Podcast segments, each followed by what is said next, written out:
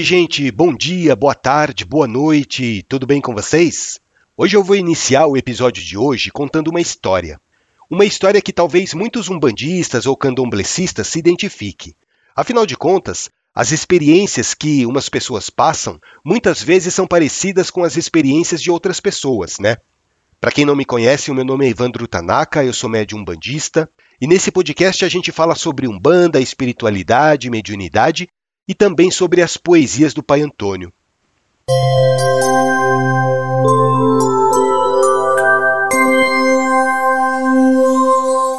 Bom, vamos começar a historinha então?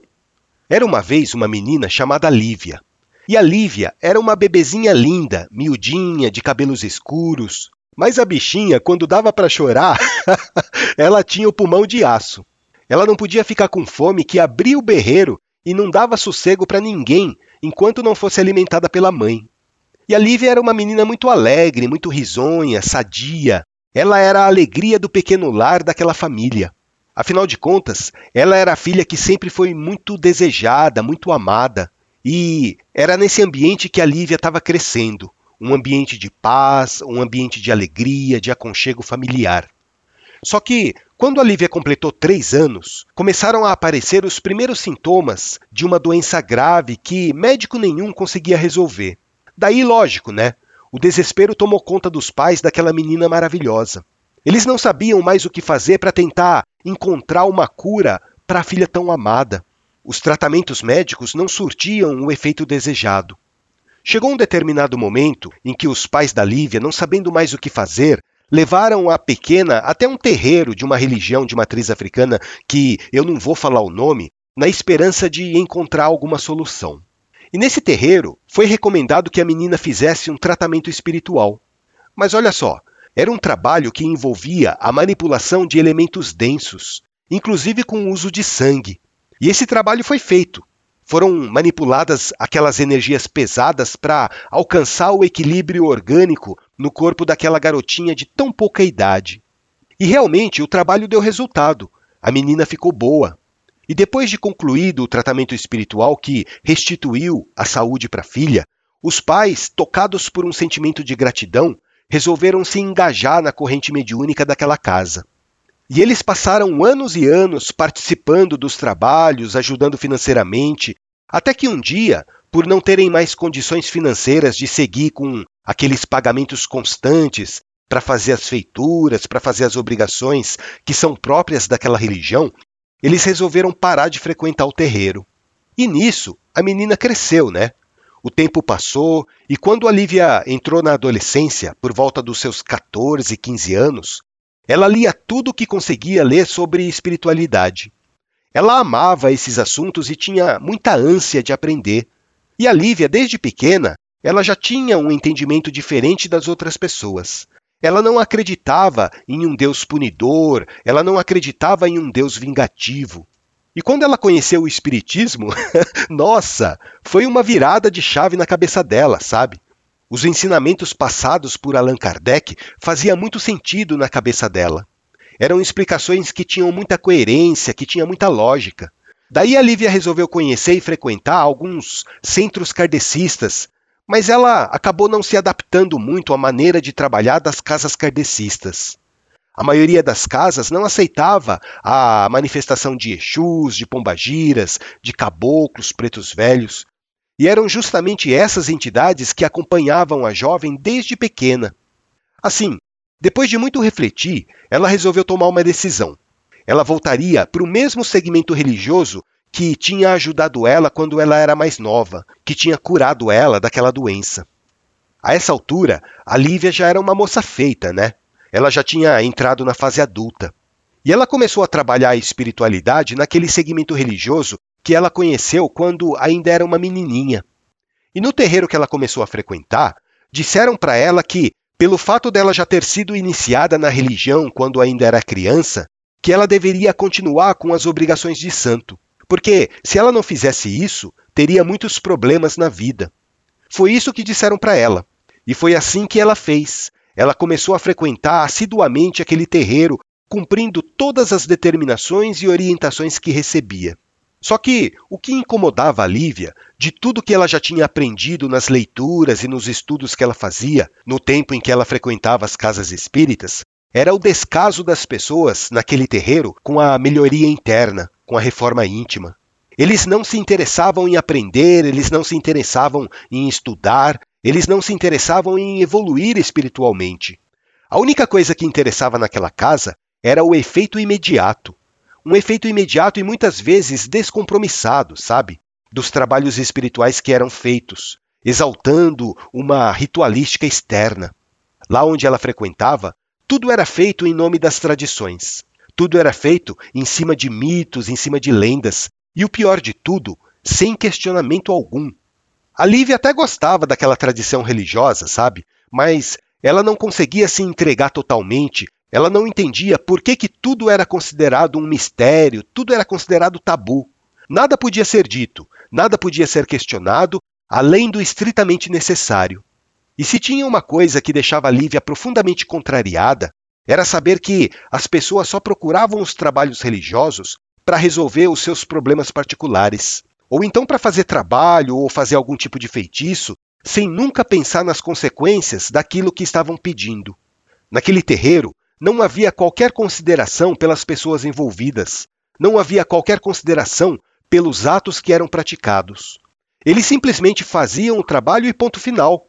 E a Lívia percebia que, de vez em quando, realmente aconteciam algumas curas. Mas ela percebia também que quando isso acontecia, quando alguma pessoa era curada, mais cedo ou mais tarde, a pessoa era obrigada a refazer os trabalhos, ela era obrigada a pagar novamente em nome de um suposto reforço. Tudo isso segundo as explicações que era dada pelo dirigente e pelos trabalhadores mais antigos da casa. E daí, o tempo foi passando, a Lívia continuou desenvolvendo a sua mediunidade de incorporação e ela começou a perceber que ela recebia o santo, como eles diziam naquela casa. Na verdade, eram entidades que trabalhavam com ela, só que ninguém podia falar nada sobre esse assunto. Isso era um verdadeiro tabu para aquele agrupamento que fazia trabalhos espirituais. A Lívia não podia desabafar, a Lívia não podia tirar suas dúvidas com ninguém. E por causa dessa proibição, as questões começaram a se acumular dentro dela. Às vezes, ela estava lá no meio dos trabalhos e de repente ela não sentia mais a entidade. Daí ela ficava pensando: cadê Yansan? Será que ela me abandonou no meio da gira? E agora, o que será que eu faço?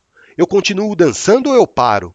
Será que eu preciso ficar fingindo que eu tô com a Yansan, mesmo não percebendo mais a irradiação dela? Ou será que eu estou inventando que tudo isso não passa de coisa da minha cabeça?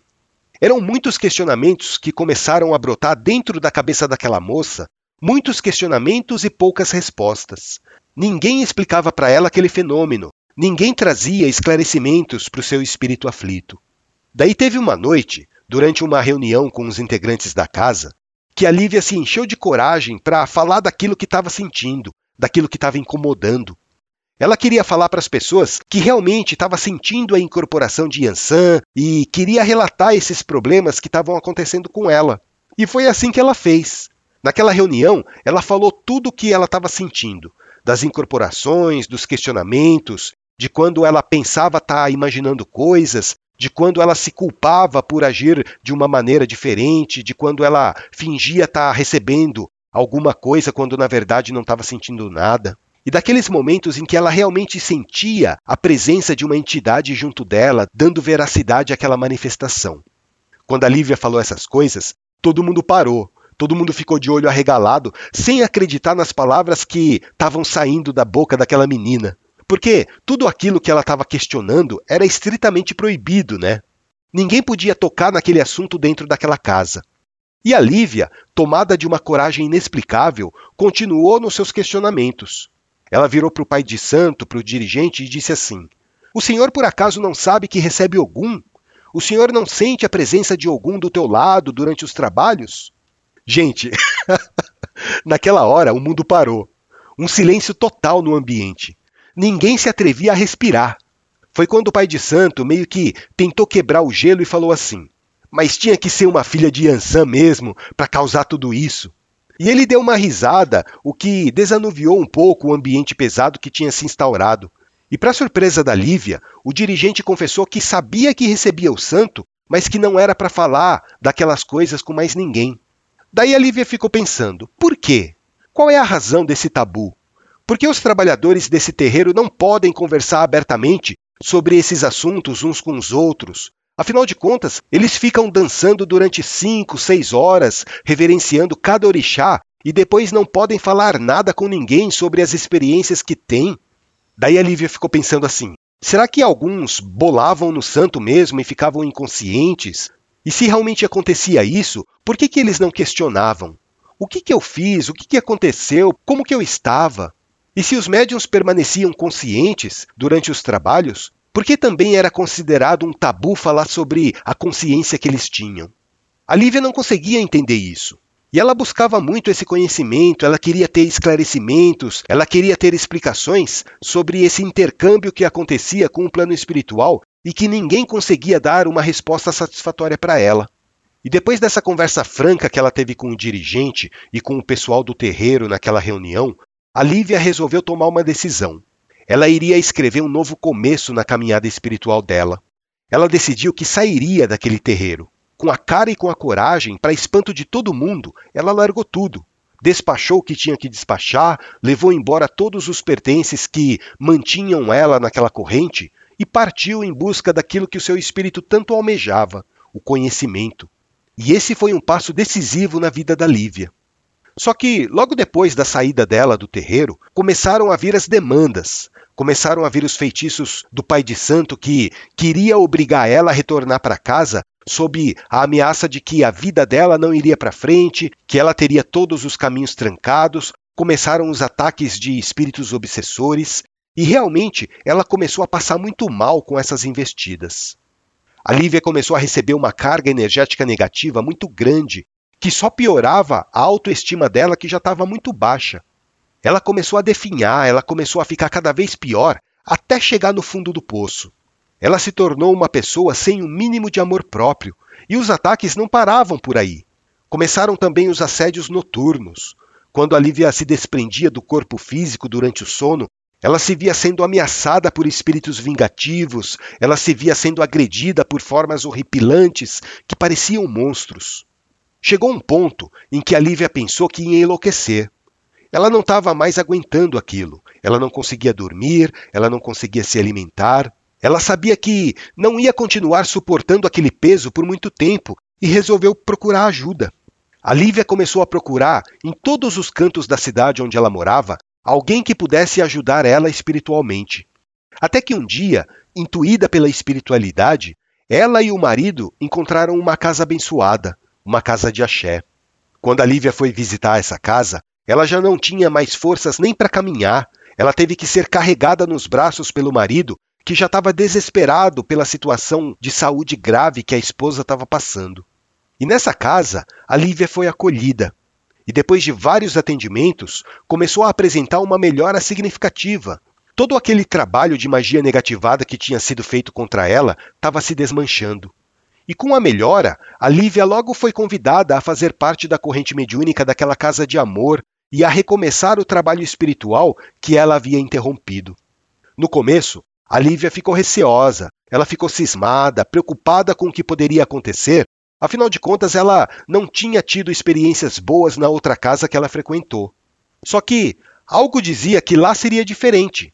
E realmente foi muito diferente. Naquela outra casa, a Lívia não encontrou nenhum tipo de facilidade, ela não encontrou nenhum tipo de favorecimento. As pessoas tratavam ela como igual, independente da sua condição financeira, independente do que ela poderia ou não oferecer. E a Lívia percebeu que lá as pessoas recebiam ajuda, mas recebiam, acima de tudo, esclarecimentos. Esclarecimentos para mudar a situação que elas estavam vivendo. E esse modo de agir, esse modo de pensar, fez despertar nela uma gratidão imensa pelo mundo espiritual que até então ela não conhecia.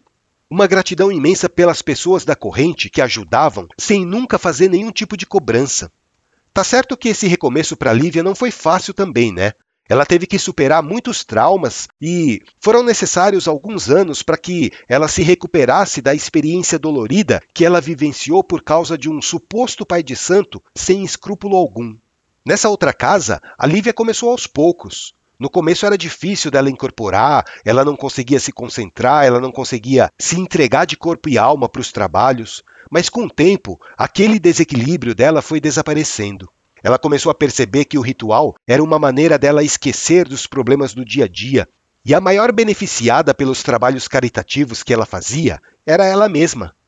Hoje, a Lívia se encontrou com a espiritualidade dela e faz um trabalho maravilhoso com entidades de muita luz comprometidas com o bem. Para vocês verem, né, gente? Que o tempo cura as nossas feridas, o tempo cura as nossas mazelas. E essa espiritualidade maravilhosa que nos acompanha espera apenas o momento certo de nos apontar novas direções. Se nós trabalharmos com a intenção correta, os nossos guias protetores vão desfazer qualquer bloqueio que nos impeça de aprender e de evoluir. Essa situação que aconteceu com a Lívia Pode acontecer com qualquer um de nós. As escolhas são nossas. Somos nós que escolhemos estar no lugar certo ou no lugar errado. Somos nós que escolhemos aprender, estudar ou então nos perder pelos labirintos da ignorância. Eu digo uma coisa para vocês. A disciplina é fundamental para que nós possamos trabalhar numa casa de caridade, para que nós possamos movimentar o nosso axé. Fazendo o bem, nós recebemos o bem de volta. Não que isso seja o objetivo principal que nós almejamos, porque a verdadeira caridade deve ser feita sem qualquer tipo de expectativa, né? A gente precisa aprender a ajudar o próximo sem esperar nada em troca. Será que você conseguiria ajudar uma pessoa, mesmo sabendo que esse teu esforço não traria recompensa alguma? Quantas pessoas realmente se manteriam no propósito do bem se soubessem que aquela atitude altruísta dela não seria reconhecida em lugar algum? Será que mesmo assim você continuaria a fazer o bem e a ajudar as pessoas? Pensa nisso. Se o que te move é a verdadeira caridade, ou você quer apenas conquistar uma condição espiritual melhor. Lembrem-se, pessoal, que o bem-estar que nós adquirimos é apenas consequência daquilo que nós fazemos. Somos nós que construímos o nosso paraíso dentro de nós mesmos. Algumas pessoas preferem ser boas para receber alguma recompensa futura. Outras pessoas simplesmente escolhem ser boas sem esperar recompensa alguma. Aos olhos do nosso pai Olorum, esse segundo grupo de pessoas, que faz o bem sem esperar recompensa, vai ser muito mais agraciado do que o primeiro. Pode ter certeza disso. Tá certo?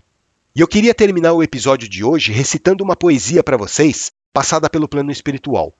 Essa poesia se chama Marcas. E eu acho que vem um pouquinho de encontro com essa história da Lívia que eu contei para vocês. Vamos ouvir?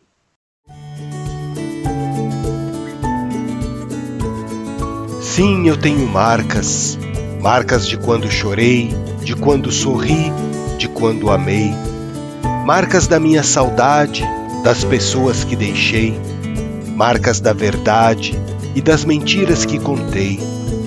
Marcas de uma memória de uma vida de outrora, marcas da minha história, de um passado sem glória. Sim, eu tenho marcas, vincos profundos no rosto, marcas de alegria, de amor e de desgosto, marcas de dias calmos, de flores e sorrisos, marcas de tempestades, de momentos indecisos. Sim, eu tenho marcas, mas enfim, quem não as tem? Se essas marcas são minhas, elas são tuas também. Todos nós temos marcas, né? As marcas fazem parte da vida. Algumas marcas que nos trazem boas recordações, outras marcas que são verdadeiras cicatrizes que os nossos espíritos carregam. O importante é a gente dar valor a essas marcas porque essas marcas contam a nossa história. Elas nos acompanham na nossa jornada evolutiva. Espero que vocês tenham gostado do episódio de hoje. Sintam-se abraçados, meus irmãos e minhas irmãs de caminhada. Vivam a espiritualidade no dia a dia de vocês. Afinal de contas, como diz aquele ditado, nós não somos pessoas tendo uma experiência espiritual. Muito pelo contrário, nós somos espíritos tendo uma experiência na matéria.